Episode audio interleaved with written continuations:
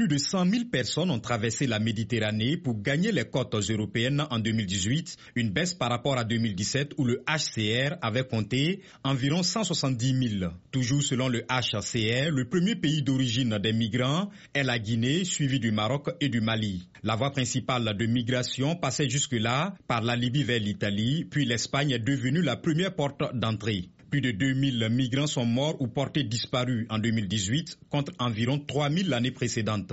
À ces chiffres, il faut ajouter les 6700 personnes enregistrées dans les enclaves espagnoles de Ceuta et Melilla. Céline Schmidt, porte-parole du HCR en France, a affirmé que la Méditerranée est la voie maritime la plus meurtrière au monde pour les réfugiés et les migrants. Elle a ajouté qu'en 2019, il est essentiel de mettre fin à des approches bateau par bateau. Elle plaide pour un mécanisme régional de débarquement. L'année 2018 a été aussi marquée par une crise entre pays européens autour de l'accueil de ces réfugiés. L'Italie et Malte ont fermé leurs portes aux nouveaux migrants.